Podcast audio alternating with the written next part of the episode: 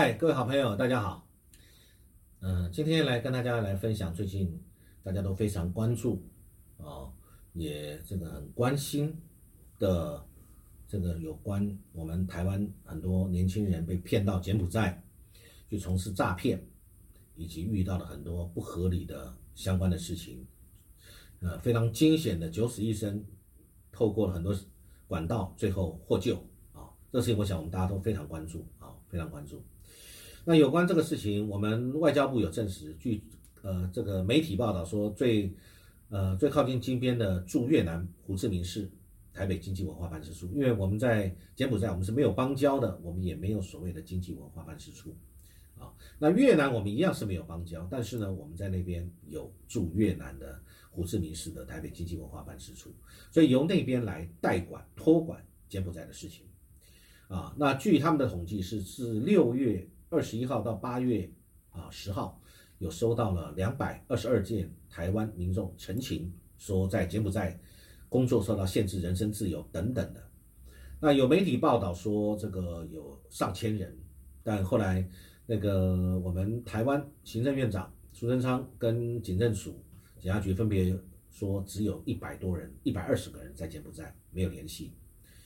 那当然，我们就谈到整个柬埔寨的这个问题。我们先形容柬埔寨其实跟中国的关系，中国大陆的关系是非常好的，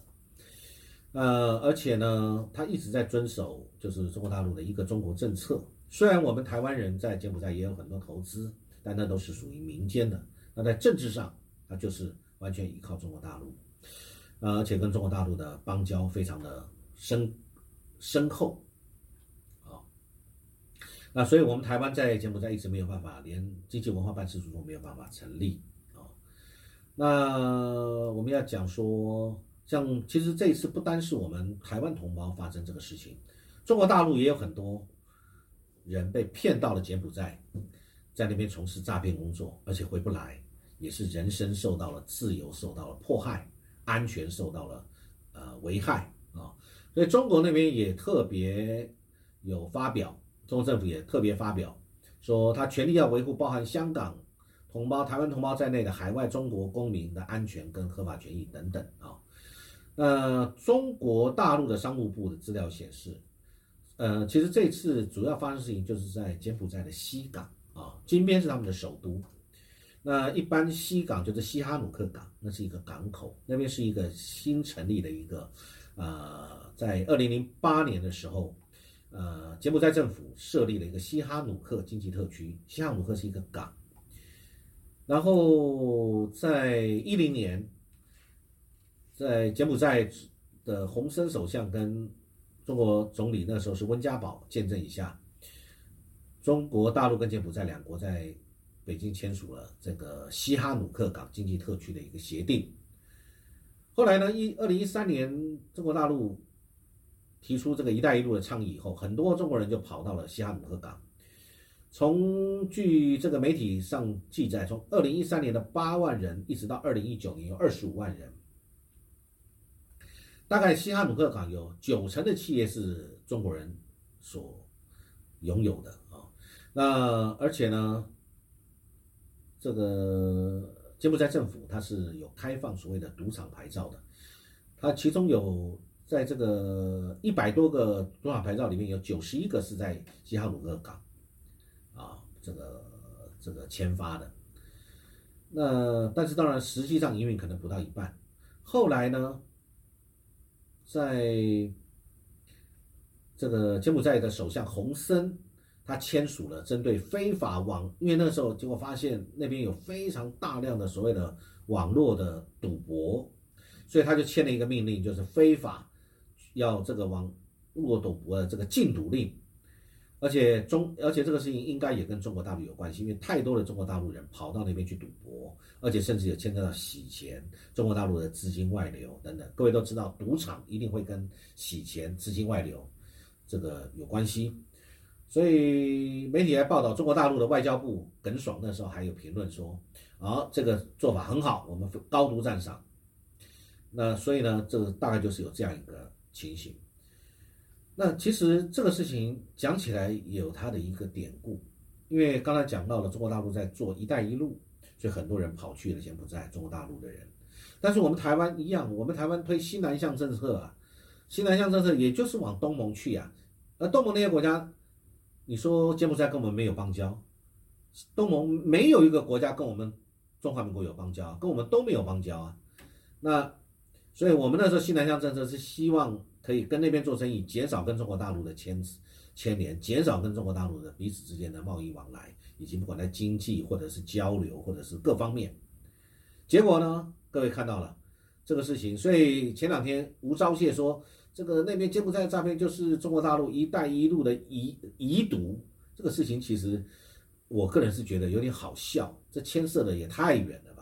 一带一路”是一个中国大陆的一个国家的一个战略政策，一个国家跟其他国家之间的发展。那中间发生的这个所谓诈骗，那个去那边诈骗呢，是在柬埔寨的土地上啊，虽然是有中国人，可是也有我们台湾人呢。这这两天的媒体，各位可以看得到，也讲说在那边当初会牵涉到所谓的诈骗这个产业，其实台湾人占的很重要，在早期台湾人甚至占了蛮重要的一个地位啊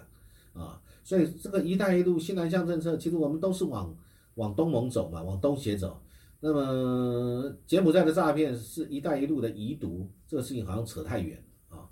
啊！当然现在变成是中资。这个诈骗园区的温床啊，所以现在已经引起全世界的一个对交检的注意，因为这个属已经牵涉到人口贩卖，这个是国际这个公敌呀，这个事情是不可以接受的。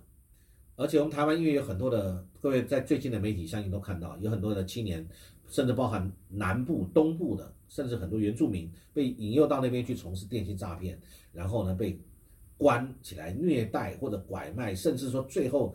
更可怕的事情，还有说是这个摘器官，而他的很多手法，除了一般说那边有高薪骗一般人之外，他连各种产业，包含什么化妆师啊，这个做头发造型的魔术师，什么什么都被骗到那边，而且还要求你被骗的人，你想脱身，第一个是付钱，第二个你就要去找你的朋友来抓交替啊，所以呢，这个事情是是。不可以等闲视之的事情。后来我们台湾的警察，我们是在机场举牌去劝阻这些人啊，你们不要再去了。但是这个是指之后这整件事情爆发之后，警察的亡羊补牢政策。但是之前去的你还没有救回来，这些人怎么办呢？这时候就牵涉到我们政府作为了啊，政府作为了。那我们就先讲美国吧。美国国务院它有发表年度的人口贩卖报告。是帮将柬埔寨降到情况最恶劣的第三级观察名单，这件事情还引起金边柬埔寨政府不满，说没有，我没有那么差啊。这个因为这个报告里面指控是中国人组织的犯罪集团诱骗外国劳工到柬埔寨，然后还禁锢他们从事诈骗，然后限制他的人身自由，而且给非常恶劣的一个环境啊。那后来 BBC 有特别去采访，各位在网络上在可以看得到相关的报道。BBC 的中文记者，他他们有去采访，他说这个当事人也是我们台湾人，说他到了当地的时候呢，有当地的司机来接他，再到了一个地方比较偏僻，接下来就在严密的监控下工作，那会巧立很多名目，这些犯罪集团会这个培训他去诈骗，然后甚至呢，如果你的业绩不好，就把你卖掉，这个杀猪盘啊，所以呢，这个这个网络交易。这个诱骗受害者投资赌博、网络诈骗等等的啊，就是为了杀猪。所以呢，其实讲到这个西港这边有非常 BBC 的中文记者，他去了解以后呢，说这边有很多的经济开发区，每个园区可能都有数十家的诈骗公司在运作。那当然，中国驻柬埔寨大使馆在七月份上个月曾经公告说，有中国公民被骗到那边了啊，而且被拘禁、被勒索赎金。后来他们这个两国成立了协调部门，成功去营救，啊，所以呢，中国也中国的政府呢，也再次提醒中国公民，不要这个随便跑到那边去，要循正常管道去，啊，所以这个事情也就可以知道，我们在二零一六年，其实在金边就有将我们台湾的诈骗的嫌疑人遣返到中国大陆的事情，各位如果还记得。有这样的事情，其实那个时候就已经有相关的这样的事情，台湾很多人在那边从事诈骗，甚至那个时候从事诈骗的人是，而且是自愿去的都可能，对不对？因为是诈骗嫌疑人，那时候还并没有发生什么拐带或什么，反正在那边你愿意做你就尽量去骗，骗到了以后怎么跟公司分润，应该这样。所以呢，那个时候还把这些台湾的诈骗犯呢，遣送到中国大陆去审判。啊，其实我们对于西哈努克港这个地方，其实早期它是一个背包客的天堂，啊，那时候并没有这样的一个情形。但是美国国务院这一次就是讲这个二零二二年的人口贩运报告里面，为什么把柬埔寨降级降到这样呢？是因为它里面跟这个报告讲说，这个非政府组织的一个指控跟调查，警察跟官员有跟这些集团合谋，让西港。这样的这种网络诈骗的这种团伙能够运作，以换取金钱或性服务贿赂等等的，所以这个事情在那边才会一直这么猖獗下去，啊，那当然我们也也要很公正的讲一下，东南亚的国家，包含柬埔寨，其实都一样，它有它很它正式的政府，它有它正常的这个政府行为、政府运作。啊，政府过程都是一个很正常的政府，但是难免会有一些犯罪问题，只是可能东南亚在这方面的犯罪问题在目前是非常严重的。那每个国家其实都有，所以也不一定要去污名化它，但是我们应该要这个知道这个自己的安全，以及当发生这些事情的时候，我们的老百姓。呃的安全，政府要如何去维护以及做补救？除了现在还陷在那边的一些相关的人之外，啊，当然防止或者劝阻以后的人不要过去，当然这个是现在最重要的一个事情。那还没有回来的，希望我们政府能够尽全力，用尽各种管道方法，